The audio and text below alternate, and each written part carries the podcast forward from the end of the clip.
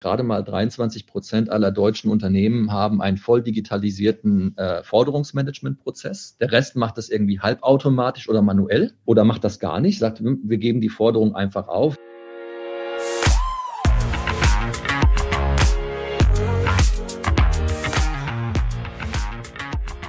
Willkommen bei der Extrameile, dem Podcast für Macher und Vordenker, die aktiv daran arbeiten, ihre Vision Wirklichkeit werden zu lassen und dabei Grenzen überwinden. Heute zu Gast habe ich Pierre Schramm, den Startup Wachstumsenabler und CRO von Collect AI. Grüße dich, Pierre. Hallo.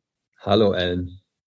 Hi. So, wir haben das neue Jahr 2023. Ähm, alles stehen in den Startlöchern, ähm, erwarten die Erholung der Wirtschaft und ähm, da will ich doch gleich dich als Revenue Officer, als denjenigen, der sozusagen dafür sorgt, dass das zukünftige Wachstum stattfindet, gleich mal direkt fragen, was muss ich denn als Sales- oder Marketing-Verantwortlicher in Bezug auf das neue Jahr wissen oder mir vornehmen? Ja, das ist eine gute Frage. Ellen. Natürlich äh, gibt es dafür kein Pauschalrezept. Ich kann das natürlich äh, vor allen Dingen vor dem, aus dem Aspekt äh, der Softwareindustrie oder der, der Plattformökonomie äh, betrachten und eben digitalen Geschäftsmodelle. Und ähm, ja, wir das letzte Jahr hat ja schon ziemlich deutlich gezeigt, äh, dass ähm, ja, dass äh, viele Rising Stars äh, der Vergangenheit äh, in, ähm, in massive Schwierigkeiten mhm. zum Teil geraten sind, nicht nur an den Börsen, nicht nur an den Kapitalmärkten, sondern auch tatsächlich in ihrem originären Kerngeschäften. Und das wird wahrscheinlich auch für 2023 sich so ein Stück weit fortsetzen. Und ähm, ja, was wir sehen, ist natürlich ein Stück weit auch eine gewisse Konsolidierung einzelner Märkte. Ähm, und ähm, es wird definitiv spannend sein zu sehen, äh, wie, wie, wie die Digitalwirtschaft ähm, mit, äh, ja, doch mit diesen etwas veränderten Vorzeichen wird umgehen können. Und da ist natürlich abschließend vielleicht äh, natürlich die, die Rolle, äh, meine Rolle oder die Rolle des Chief Revenue Officers natürlich eine ganz äh, besondere, äh, weil man natürlich, weil ich natürlich ähm, primär oder in erster Linie für die Umsatzentwicklung ähm, äh, verantwortlich bin. Das sind ja mehrere Teile. Äh, das ist einmal das äh, Neugeschäft, ja, was natürlich in solchen äh, wirtschaftlichen Phasen, wie, wie ja. wir, wir gerade erleben, eine besondere Herausforderung ist. Das ist das Bestandsgeschäft, ähm, aber auch äh, vor allen Dingen das, äh, das Wachstum im Bestandsgeschäft, also das, der Growth. Ähm, ähm, das sind alles drei Komponenten, die quasi jede für sich äh, seine eigene individuelle Betrachtungsweise braucht und ähm, auch eine Antwort ja, im Kontext äh, der derzeitigen Rahmenbedingungen. Das klingt doch äh, sehr vollständig. Ähm, ich würde sagen, den Dialog können wir gleich später fortsetzen. Ähm, ich hatte dich ja auch als Enabler angekündigt, sprich jemand, der sozusagen jüngeren Unternehmen, das hatten wir im Vorgespräch ja ähm, auch thematisiert, ähm, der jüngeren Unternehmen, der jüngeren Startups hilft, genau die nächste Stufe zu erklimmen. Du kommst äh, von ja einigen größeren Unternehmen, ähm, die auch, sage ich mal, einen starken Tech-IT-Bezug hatten. Vielleicht kannst du uns ja nochmal so ein bisschen durch deine Historie führen und was dich eigentlich reizt, immer wieder diese neue Herausforderung zu suchen, bestehenden, auch teilweise ja schon guten Prozess noch viel weiter zu verbessern und zu skalieren.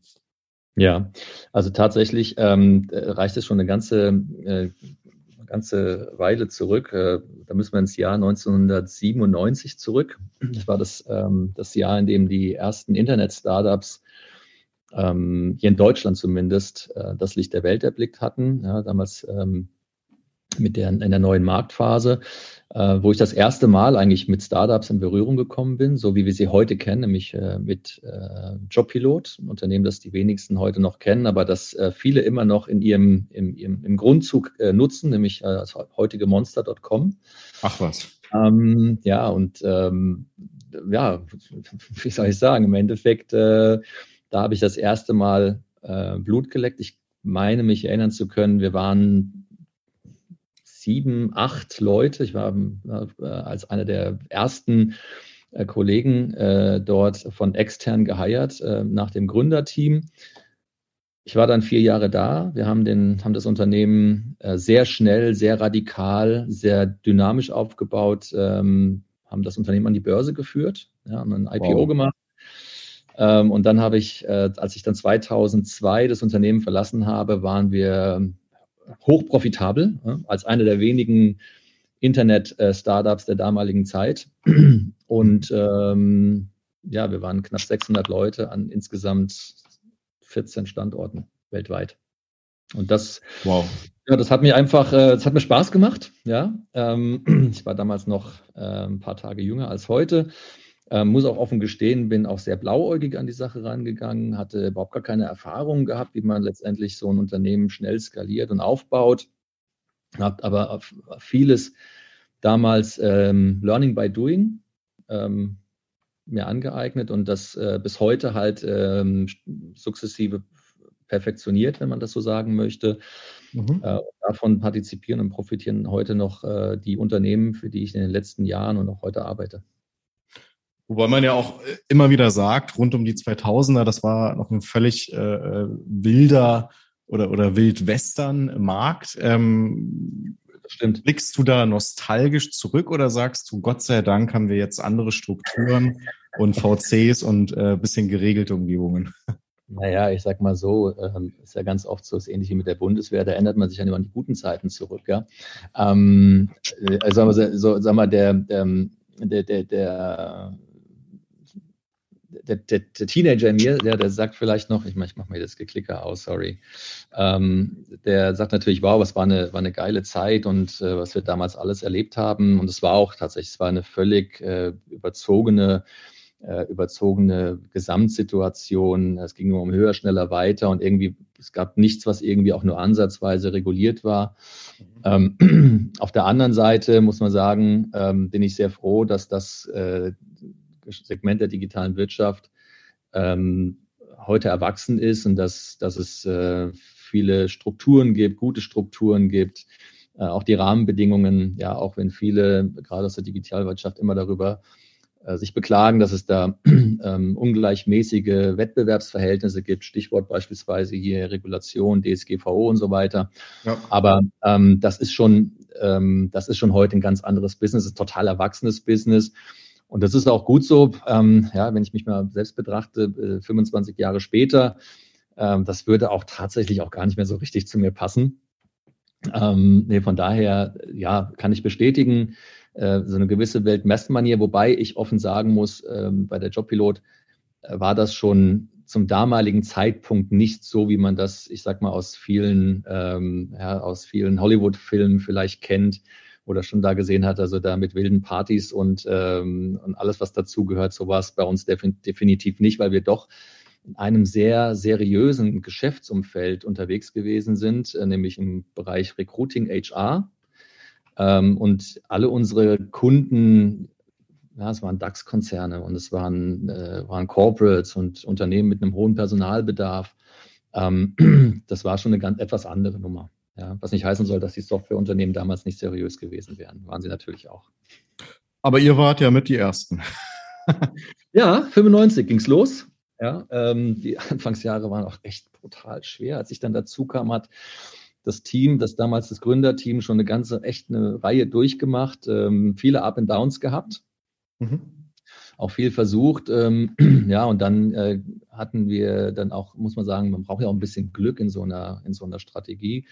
Weil mit, einem, mit einem Startup hatten dann damals einen Investor gefunden, ähm, der dann auch das, äh, ich sag mal, die, die Brückenfinanzierung dann mitgestemmt hat, äh, bis die Company dann, ich sag mal, so ein Stück weit aus dem eigenen Cashflow ähm, existieren konnte. Mhm, spannend.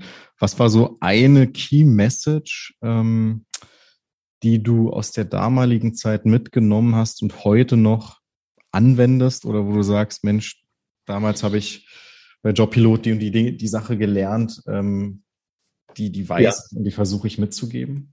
Ja, es ist, ähm, es ist wirklich äh, so, äh, so, so einfach, wie es vielleicht platt klingt, aber never give up. Give up. Ähm. Das ist, ähm, also der Erfolg, das habe ich schon so oft in, meinem, in meiner Karriere erlebt. Äh, der Erfolg liegt manchmal wirklich nur eine Handbreit von dir entfernt. Und viele Menschen äh, geben genau diese Handbreit vor dem Ziel auf. Ja, sie müssten vielleicht nur einmal noch um die Ecke biegen äh, und würden dann sehen, dass sie eigentlich schon am Ziel sind. Ähm, und das ist definitiv das, was mich in dieser Zeit total geprägt hat ähm, und was auch heute noch ähm, eins der Paradigmen ist, die ich äh, versuche in meinem Alltag, so gut es geht, immer zu pflegen. Ähm, ja, never give up. Stark. Gut. Ähm, was sind denn die größten Fehler, die man bei der Etablierung eines neuen Geschäftsmodells machen kann? oh, da gibt es eine ganze Reihe. Ähm, ich versuche das mal so ein Stück weit aus der Vertriebs- und Marketing, also aus der Go-to-Market-Perspektive zu betrachten. Und ich sage mal, wenn man sich, und das war tatsächlich an der, in der damaligen Zeit so, viele Software-Startups sind eigentlich entstanden aus der Idee eines, ähm, eines Softwareentwicklers oder aus, aus einem aus dem Gedanken heraus, das ist doch vielleicht ein gutes Produkt, was irgendwie den Markt ähm, auch interessieren könnte oder was vielleicht eine gute Chance am Markt haben könnte, ohne da tatsächlich ein, ja, so ein, ein Proof zu haben, ob das denn tatsächlich so ist. Und ich kann aus der damaligen Zeit sagen, dass viele gerade Tech-Unternehmen losgelaufen sind mit, einer, mit der ähm, ja, Naivität tatsächlich, mhm. äh, mit dem Produkt, das sie selbst ganz toll gefunden haben, einen Markt zu finden, der das irgendwie auch so empfindet. Und ich glaube, da sind eine relativ große Zahl von Softwareunternehmen auch gescheitert. Und das ist auch etwas, was, äh, was äh, ich heute ähm, auch versuche, auch immer meinen, auch meinen Leuten und Kollegen auch in meinen Sales-Teams auch mitzugeben. Äh, natürlich ist die, ähm, ist die Fähigkeit des Vertriebs, ja, ein, ein Produkt am Markt zu positionieren zu platzieren und zu vermarkten, ähm, eine, ähm, eine, eine wesentliche Triebkraft auch im Erfolg eines Unternehmens. Aber es braucht halt eben ein gutes Zusammenspiel auch zwischen Produkt, ja, zwischen Marktrelevanz eines Produktes äh, und eben auch der Fähigkeit, dieses Produkt oder diesen Service auch entsprechend dann zu vermarkten. Und das muss ähm, immer unbedingt äh, Hand in Hand gehen. Ja, deswegen sind wir auch äh, in den Vertriebsteams, die ich aufbauend leite, sind, ist immer ein sehr starker und sehr enger Connect Richtung Product. Ja, ja. Ähm, letztendlich, dass Product und, und Sales immer gut aligned sind. Ähm, Produkte, gerade im Software as a Service, im ist ja wir haben eine beständige kontinuierliche Verbesserung eines äh, des Produktes, mhm. ähm, dass wir hier eben eine, eine 360-Grad-Betrachtung haben und ähm, ja, das ist definitiv so eins der Key Takeaways auch hier an der Stelle.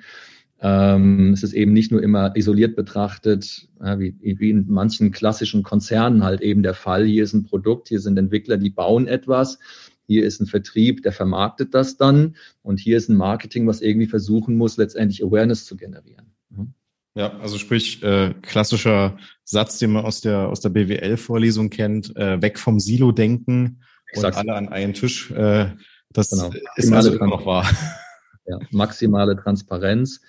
Ja, so, und das ist halt eben auch tatsächlich ein, eine, ein Unternehmenscharakter halt eben auch, ja, also weg von diesem Silo-Denken zu gehen, kein, ähm, auch kein ähm, Hoheitswissen irgendwie aufzubauen, ja, das einen unentbehrlich macht. Also das ist auch etwas, und meine Kollegen bei Collect AI, ähm, die, wenn sie das jetzt hören, die werden wahrscheinlich äh, die Augen verdrehen.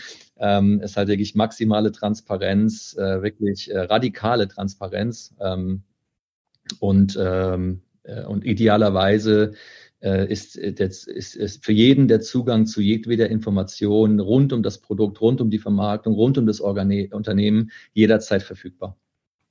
Ja.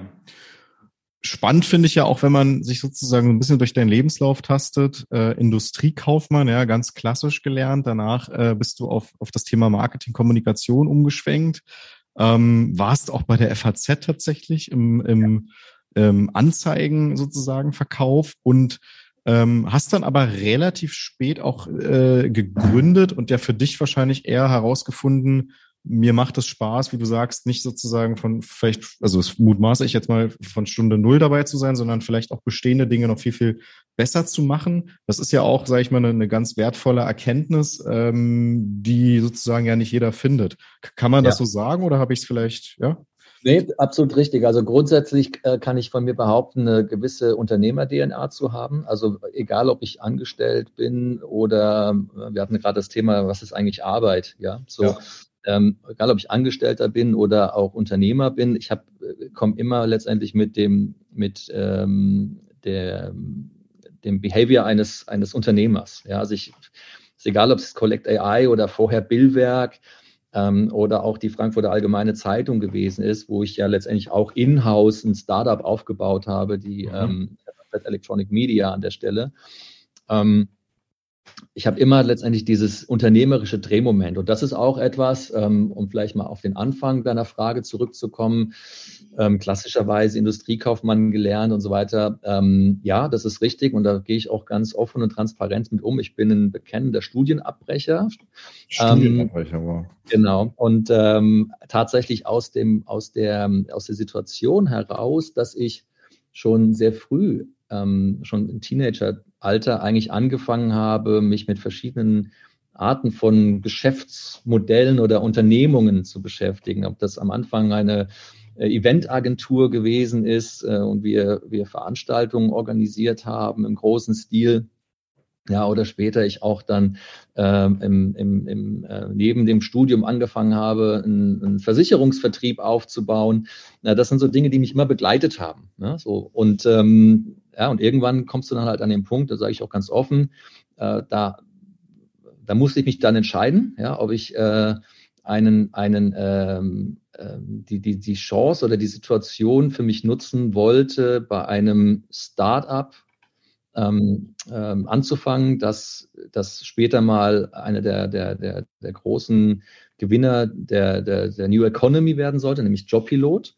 Ja, oder ob ich äh, weiterhin die Schulbank drücke und äh, dann versuche, irgendwie zwei Jahre später dann da ähm, nochmal Fuß zu fassen. Ich habe mich für den ersteren Weg entschieden und bis heute, offen gestanden, habe ich keinen ähm, äh, nichts entdeckt, ja, was, äh, was, ähm, was diese Entscheidung äh, trüben würde. Äh, wobei ich immer ganz offen auch sagen müsse, würde meine Tochter jetzt äh, so einen Weg wählen wollen, ja, würde ich natürlich schon sagen, hast du dir das auch gut überlegt.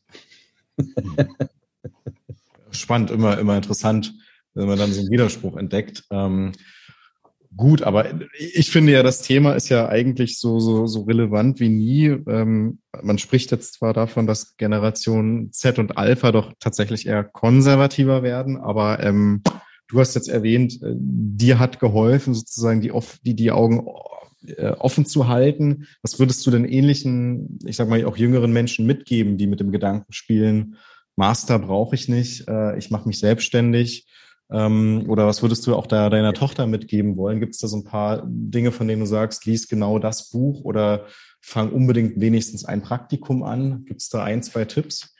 Ja, also im Endeffekt kommt es ja immer so ein Stück weit auch darauf an, was man für sein eigenes Leben möchte. Ja, also wenn du jetzt beispielsweise heute eine politische Karriere beginnen möchtest oder wenn du beispielsweise in einem Konzernumfeld Karriere machen möchtest, dann ist es ja quasi mandatory, dass du letztendlich einen Master mitbringst. Ja, also das wäre ähm, total ähm, fatal zu sagen, äh, pauschal auszusagen, das brauchst du nicht. Ja, ich glaube, das ist eine gewisse Befähigung, ähm, die man sich damit aneignen. Und ich gebe es auch hier offen zu, wenn ich beispielsweise Werkstudenten ähm, für die Unternehmen äh, rekrutiere, für die ich arbeite, dann, dann suche ich immer nach Bachelor-Studenten, ähm, die schon den, den Master im Blick haben und der, wo der Bachelor kurz bevorsteht, damit die auch später dann beispielsweise ihre Masterthesen in meiner Abteilung oder in unseren Organisationen entsprechend dann auch schreiben. Haben wir zweimal bei Billberg gemacht, dreimal sogar. Ja, und haben dann aus diesem, aus diesem ähm, ähm, Prozess heraus dann auch drei heute wirklich sehr volle, wertvolle äh, Mitarbeitende für, für, für Billwerk gewonnen. Also quasi wie man, wie im klassisch so ein bisschen wie im Fußballverein, im großen Fußball Fußballclub, der sehr früh schon anfängt, seinen Nachwuchs aufzubauen und zu fördern. Ja, also von daher ähm, kann ich dir auch heute gar nicht sagen, ob ich es ob ich's heute genauso wieder machen würde. Ja, ja, I don't know, kann ich nicht, kann ich nur mutmaßen. Aber ich sag mal, wenn du ähm, als Typ auch, ähm, wenn ich, wenn es nicht die klassische Kaminkarriere im Konzern sein muss, ja, sondern äh, du sagst, naja, ich bin eigentlich viel mehr ein Unternehmertyp und ich brauche genau das. Ich brauche letztendlich immer auch dieses, äh, oder ich wünsche mir auch immer wieder diesen, diesen, dieses, dieses Momentum, Dinge bewegen zu können, Dinge auch ähm, durch eigene Schaffenskraft äh, erfolgreich machen zu können. Ja, dann kann es durchaus sein, dass der, also dann hat, dann, dann wird der Master oder so, wird nur ein Teil äh, letztendlich hier ähm, äh, dir zu dieser Befähigung helfen. Ja, dann sind es ganz andere Attribute, ganz andere Charakteristika, die ausgeprägt sein müssen. Ähm, deswegen, ich ja. glaube, man kann pauschal sagen, so oder so ist es richtig. Ähm, idealerweise, wenn du äh, ein Tech-Unternehmen gründen willst, ja, hast vielleicht selbst keinen Master, suchst du jemanden, der halt einen hat, der vielleicht eben aus einem ganz anderen Fachbereich kommt, äh, vielleicht äh, ein Entwickler oder, oder Finance oder oder äh, und hast halt ein ideales Setup von, von ähm, ähm, ähm, Protagonisten also. handelnden Personen. Ne? Hm. So ist es. Und ähm, haben vielleicht auch Mentoren da bei dir eine Rolle gespielt? Hattest du ja familiär oder von der Uni Personen, die dich ähm, mit nach oben gezogen haben? Oder waren das tatsächlich dann doch eher Autoren, Bücher? Ja, das ist ja, das ist ja auch so. So ein Leben ist ja auch äh, kein, keine, keine äh, äh, stringente Gerade, sondern es ist ja auch eher wie so ein Fluss mit ganz vielen Kurven und, und, und, und, und Biegungen. Ja, so von daher, äh, natürlich gibt es im Leben immer wieder äh, Menschen, die die Rolle eines Mentoren, eines Ratgebers ähm, ähm, wahrnehmen im eigenen Leben und äh, die eine höhere Credibility haben als vielleicht andere. Ja, privat äh, ist es, glaube ich, ganz entscheidend, dass man, das ist für mich einer meiner Erfolgsfaktoren, dass man ein gutes ähm, familiäres äh, Umfeld hat an der Stelle. Ich, ich persönlich schöpfe ja. sehr viel Kraft aus meiner Familie, aus meiner Frau und Tochter, auch aus meinen Eltern, ja, die eine ganz wichtige Rolle auch heute immer noch in meinem Leben spielen, auch Entscheidungen zu treffen. Ich frage mich immer auch dann so, wie würde meine Mutter beispielsweise das entscheiden oder wie würde meine Mutter in dem, dem Fall vorgehen oder mein Vater. Mhm. Ja, so beruflich ähm, ist es natürlich schon so, das ist auch einer so ein Stück weit auch immer mit auch die Entscheidungsgrundlage für mich, den nächsten Schritt zu gehen oder den nächsten, das, das nächste Mandat anzunehmen. Äh, es ist eben nicht nur die, ähm, die Attraktivität des Unternehmens und des Produktes, sondern auch, beispielsweise, auch beispielsweise die ähm, Relevanz des, ähm, meiner Kollegen, meiner zukünftigen und auch äh, der, mhm. der Entscheider. Ich lerne auch sehr viel ich versuche auch sehr viel zu reflektieren, beziehungsweise mich in die Welt der anderen reinzudenken, mit deren Augen die Welt zu sehen, um letztendlich auch ein besseres Verständnis äh, von ähm, der Gesamtsituation zu bekommen. Und da ähm, kann ich sagen, ob das jetzt der, ähm, der Rico Deutscher von der Billwerk waren oder auch der Tobias Trevisan von der FAZ, das waren schon sehr wesentliche ähm, Charaktere in meiner beruflichen Vita oder auch jetzt hier mit Sebastian Hob äh, von der Collect AI, ähm, wo ich, ähm, ich sage, ja, das ist schon so eine gewisse Form von Mentoring, ne? auch. Spannend. Also was ich, was ich sehr interessant fand, äh, war, dass du gesagt hast, ähm, du schätzt auch die, die Meinung von deinem Umfeld als sehr wichtig ein, jetzt auch bei relevanten Entscheidungen. Ähm, der Michael Assauer hatte auch in einer Podcast-Folge mal gesagt, er hatte damals eine, eine Recruiting-Firma und meinte eben auch, um Top-ITler zu gewinnen, ist es manchmal sogar äh, sinnvoll, dass man quasi ein Video erstellt und sich als Firma vorstellt und dabei beispielsweise eben die Familie adressiert, weil derjenige dann eben äh, auch sozusagen äh, ja oder dass die Familie dann ein klares Bild bekommt, na wo wird denn mein Sohn mal hingehen, ja? Und ja. äh, dass diese Menschen natürlich auch einen enormen ähm, ja, Einflussfaktor darstellen und auch abgeholt werden müssen. Also insofern, das bestätigt er das. Ähm, Absolut. Also. Also, weißt du, das geht nicht darum, dass man die Meinung eines jeden anderen irgendwie für sich adaptiert oder dass man immer einer Meinung ist. Ja, darum geht's ja gar nicht, sondern es geht letztendlich darum, ähm, ein Verständnis dafür auch aufzubauen, wie andere Menschen auch die Welt sehen. Und was du gerade sagst, ja, Michael Assau ist absolut richtig. Ähm, ähm, das ist ja eins der, der, der, der höchsten Auszeichnungen, die du, ich sag mal, als, als, als Kind bekommen kannst, wenn deine Eltern eines Tages, wenn du mhm. erfolgreich deine Karriere gestartet hast und bei einem, in einem, in einem bei einem Unternehmen bist, in dem du glücklich bist, wenn die zu dir sagen, ich bin stolz auf dich. Ja, ich meine, das hat ja, das macht ja was mit einem. Ja. ja und, das, ähm, und deswegen, kann es absolut nachvollziehen, äh, auch an der Stelle, ähm, wie wichtig es auch im beruflichen Kontext ist, ja, immer letztendlich die Ebene, die familiäre Ebene immer mit auch zu berücksichtigen. Ja, es ist halt, äh, wir hatten es im Vorgespräch gehabt, die Arbeitswelt verändert sich.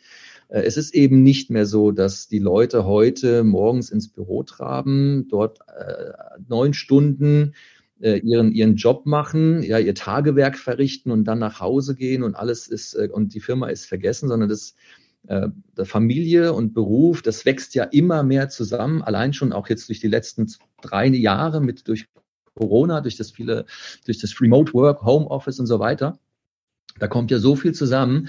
Und ja, letztendlich müssen wir uns auch als äh, Unternehmen äh, mit der Situation anfreunden, zum Glück auch anfreunden, ähm, dass äh, letztendlich äh, Familie, Beruf, Job, Karriere ein symbiotischer Kreislauf ist, der einfach zusammengehört. Wow, ja.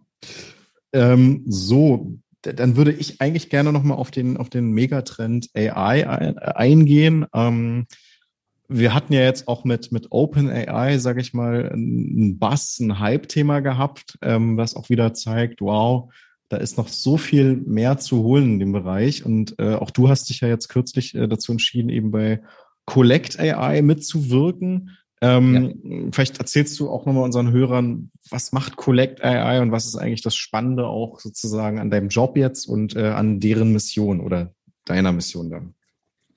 Genau, also im Prinzip, um, es mal vielleicht mit äh, zwei Worten zu sagen, ähm, äh, Collect AI ist sowas, was wir einen Order-to-Cash Accelerator nennen, also das, ähm, eine Software as a Service, ein Fintech, das äh, Unternehmen darin befähigt, ähm, die, äh, ihre Liquidität und ihren Cashflow zu optimieren. Ja, was so ein bisschen kryptisch klingt, ist relativ einfach auf den Punkt gebracht.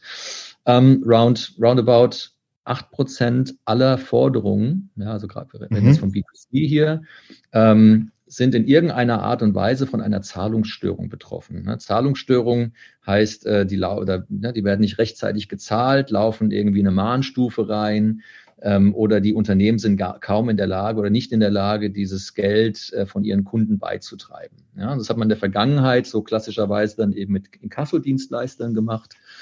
Kasseunternehmen oder man hat halt, ich sag mal, in-house irgendwie so ein, zwei, drei Mahnstufen da eingebaut und hat gehofft, dass die Kunden halt eben dann doch irgendwann ihre Rechnungen bezahlen. Ja, so.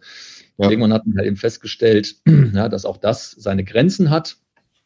Und da kamen dann erstmals Unternehmen wie Collect AI eigentlich ins Spiel, die letztendlich diesen gesamten Prozess dieser Wertschöpfungskette im Forderungsmanagement, also äh, vom Entstehen einer Forderung bis zum Begleichen einer Forderung, eben durchgängig zu digitalisieren. Ja, und mhm. äh, letztendlich das, ähm, und du hast gerade ein schönes Stichwort mit OpenAI gebracht, eben auf der Grundlage von Algorithmen und äh, von, von ähm, künstlicher Intelligenz letztendlich äh, kontinuierlich in den Ergebnissen zu verbessern. Ja, das mhm. ist das, was die Maschine eigentlich im Hintergrund macht. Ja, sie schaut sich eine Forderung an, ähm, überlegt auf Grundlage der Pattern, ja, die sie aus, ich glaube, mittlerweile 2,5 Milliarden Forderungen heraus äh, extrahiert hat, an, wie jetzt dieser Schuldner idealerweise ähm, möglichst smart, ja, das ist ja ganz entscheidend. Also wir wollen ja nicht Moskau in Kasso äh, 2.0, 4.0 ähm, äh, ähm, implementieren, sondern es soll ein smarter Prozess sein. Es soll ein schneller Prozess sein. Oder ein eleganter. Ein eleganter Prozess, genau. Ja, so und, äh, und das ist das, was die Plattform macht. Spannend. Also das heißt, im Grunde genommen ähm, hat man als Unternehmen mit Collect AI dann einen eleganten und auch smarten Weg, Rechnungen schneller sozusagen bezahlt zu bekommen und schon im Vorhinein, wenn ich das richtig verstanden habe. Genau, teilweise sogar, genau, teilweise sogar halt eben schon vor der eigentlichen Fälligkeit. Ja, so. Mhm. Und da kommen halt eben zwei zwei Dinge ins Spiel. Natürlich kann man jetzt sagen, na ja, es ist doch wieder eh alles digital bezahlt. Mhm.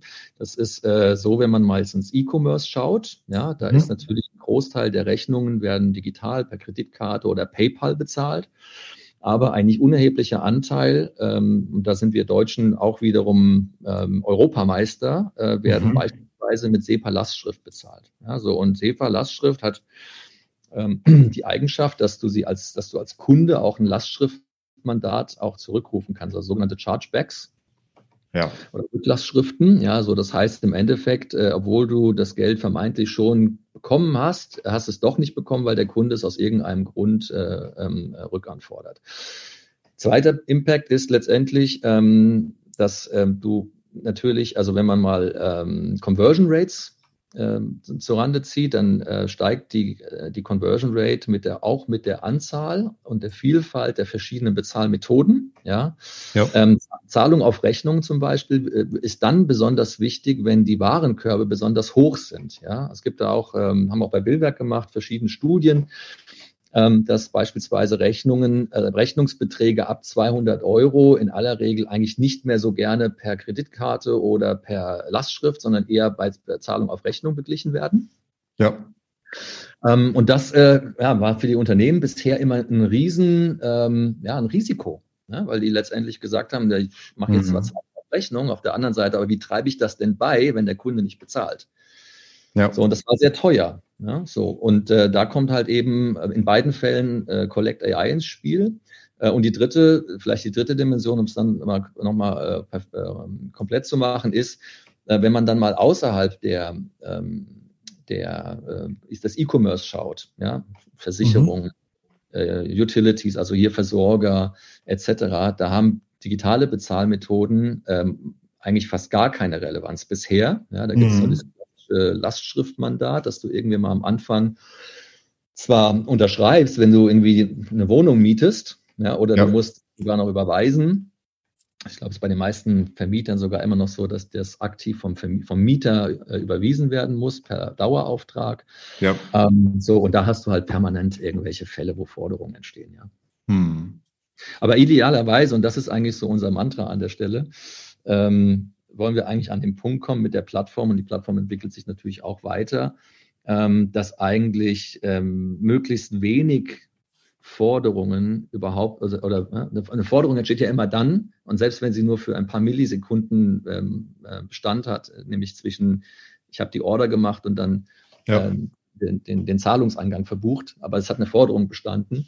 Idealerweise, dass überhaupt gar keine Forderungen mehr in. Aber das heißt, ihr, ihr würdet dann den, den Unternehmen sagen, Kunde XY, dem solltet ihr nichts verkaufen oder ja, du kannst verschieden, du kannst verschiedenartig steuern. Du kannst es natürlich, also es wäre jetzt das Extremste, was du gerade angesprochen hast, ja. aber du kannst beispielsweise auch beispielsweise äh, Bezahlmethoden nicht offerieren, die für bestimmte Kundensegmente oder für bestimmte Kunden ähm, überhaupt nicht angemessen wären. Ja, wenn du beispielsweise aus einem, aus einem Cluster weißt, hm, das ist eben ähm, Typen oder Menschen aus diesem Cluster bezahlen in der Regel ihre Rechnung erst nach 65 Tagen oder irgendwie sowas, dann macht es natürlich wenig Sinn, wenn du den Zahlung auf Rechnung anbietest, ja, oder irgendetwas mhm. oder selbst SEPA.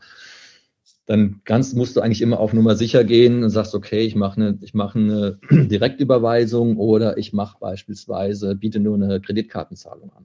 Ja. ja. Also quasi sowas wie ein Echtzeit-Ranking und Scoring oder auch, auch ähm, mhm. also Prevention-Maßnahmen. Ja? Also auch das, auch das ist Teil einer Wertschöpfungskette im Forderungsmanagement. Eigentlich der gesamte Order-to-Cash-Prozess, wenn du es so willst. Bedeutet, ihr macht ja eigentlich einen, super wichtigen Wert für einen Unternehmer sichtbar, den er eigentlich nicht erkennen kann äh, und der hinter einem, ja, hinter einem Schleier steckt. Ja, also wenn du es mal ähm, ganz extrem betrachten möchtest, ja, wir haben momentan eine Phase mit hoher Inflation und äh, mit extrem hohen äh, Kapitalkosten. Ja. Jede Rechnung, die nicht in Time bezahlt wird, ja, kostet Unternehmen Geld. Und je, je höher die Zinsen sind, umso teurer wird letztendlich auch der Sale für den Kunden, äh, für, also für unseren Kunden, ja. Ähm, das heißt, du hast im Prinzip ja verschiedene Stellschrauben auch hier. Du hast einmal einen Prozess, der heute noch weitestgehend manuelles. Also gerade mal 23 Prozent aller deutschen Unternehmen haben einen voll digitalisierten äh, Forderungsmanagementprozess. Der Rest macht das irgendwie halbautomatisch oder manuell. Ähm, oder, oder macht das gar nicht, sagt, wir geben die Forderung einfach auf. Ich habe schon von Unternehmen gehört, wir, haben, wir sprechen natürlich auch mit vielen Unternehmen, sagen, ach, ähm, unser durchschnittlicher Warenkorbwert liegt bei fünf Euro, das lohnt sich gar nicht zu mahnen. Ja, mhm verstehe ich, macht keinen Sinn, wenn du keine digitalen Kontaktpunkte hast, wenn du, wenn du das, wenn das, wenn das, wenn der Prozess für das Mahnen teurer ist als das, ja. als der Value, den du ein beitreiben kannst. Mhm. Ja, aber genau hier liegt auch letztendlich das Missverständnis, äh, denke ich, dass du mhm. eben heute durch Digitalisierung und eben ja, und die künstliche Intelligenz, die ist hier, oder die AI, die KI im Hintergrund, die ist letztendlich äh, ein Mittel zum Zweck, um letztendlich die die äh, sogenannte Collection Rate, also die, die Zahl der Forderungen, die positiv eingetragen werden können, ja, und die DSO, die, ähm, die Days Sales Outstanding entsprechend verkürzen können. Ja, so ja. Und, ja, und an der Stelle wenn du jetzt ein CFO bist, kannst du anfangen zu rechnen, okay, ich habe eine höhere Collection Rate, ich habe eine kürzere DSO, ähm, heißt, ich habe eine bessere, nicht nur eine bessere Liquidität, sondern ich habe vor allen Dingen halt auch geringere Kapitalkosten. Hm, verstehe. Naja, gut, das ist ja eine, eine super wichtige Beratung für Unternehmen. Ähm, ich, ich erinnere mich an eine, also ich glaube, äh, ein großer oder, oder ein großer Vorteil sicherlich ist ja auch, dass die Deutschen, wie du sagtest, äh, noch viel auf, ja, teilweise altertümliche Bezahlmethoden setzen. Ne? Ähm, ich erinnere mich noch an ein persönliches Beispiel, wo ich mal bei einem ähm, Anbieter einen, einen Hocker geholt hatte und das war wohl auf Nachname und dann stand plötzlich der Bote vor, vor der Tür und wollte das Geld aber in Bar von mir. Mhm. und äh, mir war das auch gar nicht so bewusst, ehrlich gesagt. Und ich hatte dann eben nicht die, die 400 Euro parat, ja. Und dann ist er wieder von dann gegangen, wo ich auch sage, was für ein Schwachsinn ist. Also das muss man doch mal doppelt und dreifach ankündigen. Ähm, und, und äh, so, also ich glaube, da werden die viele solcher Fälle erlebt haben. Und äh, das ist sicherlich eine Methode, die super ineffektiv ist. Ja, also da gibt's äh, absolut. Also einer unserer Kunden, äh, Hermes zum Beispiel, die haben ja auch viel äh, Nachnahmegeschäft. Das heißt, die bringen eine Waschmaschine dann zum Kunden mhm. und äh, im Auftrag des, des, des Retailers und haben dann vielleicht noch dort den Aufbauservice, äh, der dann dort vor Ort zu bezahlen ist. Und natürlich ähm, gehen die Hermes ähm, lief, äh, äh, Spediteure nicht mehr mit einer Rechnung los, wo dann äh, bitte das Bargeld zu begleichen, sondern die haben dann eine Rechnung, äh, wo beispielsweise dann per QR-Code direkt ähm, oh. an der Tür gezahlt werden kann. Und zwar bevor die Maschine installiert wird und nicht erst danach, ja, weil das ist ja auch immer ein Risiko für den, für den Installateur ist. ja. Ja. So, und ähm, oder halt eben auch bar, wenn der Kunde das Geld bar hat, dann wird es halt eben bar beglichen. Ja, aber genau diesen Digitalisierungsprozess auch mit in, in, in diese ja, analoge Welt ist eigentlich fast der falsche Ausdruck, aber auch eben äh, in diese analoge Prozesskette zu integrieren. Ja, oder ich weiß nicht, wenn du ab und zu mal so Rechnungen, wenn du privat versichert bist, dann kriegst du ja so Rechnungen von irgendwelchen ja. Abrechnungsdienstleistern. Ja, bei den guten ja, äh, hast du dann idealerweise schon einen QR-Code drauf, äh, wo du letztendlich nur dein Smartphone dran halten musst und äh, mit deiner Bank-App bezahlst. Aber wie oft sehen wir das immer noch, dass ähm, dass das ein Schriftstück ist, wo du dann mühselig die IBAN und den, den zu bezahlenden Betrag und, und, und rauszuholen hast. Ja, so, und das ist eigentlich so das Gros, das ist, was ich vorhin meinte, so, ja, wir sind, bei, wir sind jetzt bei 23 Prozent voll digitalisiert.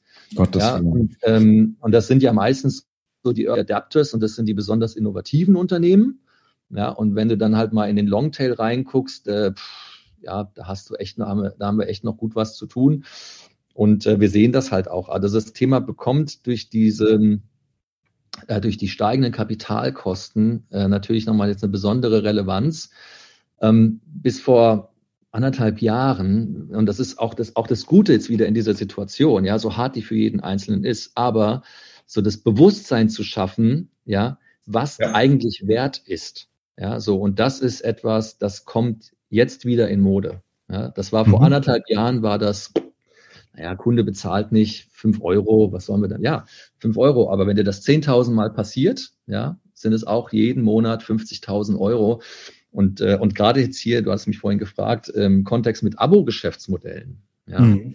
ähm, gerade da macht es ganz besonders Sinn, ja, weil äh, du bist ja bei Abo-Geschäftsmodellen noch viel mehr davon abhängig, dass du die Kundenbeziehung auch nach dieser Zahlungsstörung und den damit verbundenen Unannehmlichkeiten auch weiter fortführen kannst. Ja. Ja. So, ähm, beim Streaming-Dienstleistungen für fünf Euro, okay, kann man Haken dran machen, aber wir abonnieren ja inzwischen auch ähm, äh, beispielsweise Hardware bei Grover oder wir abonnieren auch äh, Foodboxen bei HelloFresh und wir abonnieren auch Autos bei, bei Fleetpool. Ja, ähm, ja, das sind große Werte, das sind große auch Amounts, die da äh, verloren gehen. Und da macht es schon durchaus Sinn, ähm, eine gute KI und einen digitalisierten Forderungsmanagementprozess zu implementieren. Das ist ein Stichwort und vor allen Dingen äh, eine schöne Aussicht, äh, weil von den 23 Prozent ähm, auf 100 zu kommen. Das wird wahrscheinlich die, die Jahrhundertaufgabe, aber an der werkelt ihr. So, ich hätte jetzt noch drei äh, sozusagen kurze Fragen an dich. Die kannst du mit einer Tendenz beantworten. Und da bin ich mal ganz gespannt. Fangen wir mal an. Wolf of Wall Street oder Wolfgang Grupp? ich gehe mal davon aus, äh, eine gute Mischung ist verboten als Antwort. Ähm, dann lieber Wolfgang Grupp. Metaverse Hop oder Metaverse Flop? So wie es jetzt da ist oder so wie es jetzt gedacht ist, Flop. Und ähm, würdest du lieber ohne Bargeld äh, dastehen oder ohne Kreditkarte? Äh, am liebsten gar nicht, weder, weder ohne das eine noch das andere, aber wenn dann ohne Bargeld. Das ist doch ein gutes Statement.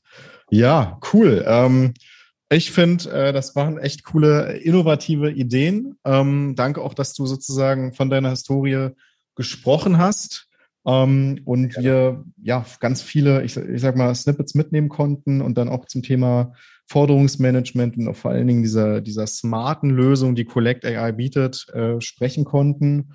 Ähm, Ganz lieben Dank, lieber Pierre. Wir behalten dich im Auge und Collect AI und äh, schauen, was das Jahr 2023 zu bieten hat. Vielen Dank, Ellen. Danke für die Einladung, danke für das tolle Gespräch und die vielen wirklich guten Fragen, die du gestellt hast. Danke dir. Bis dann. Bye, bye.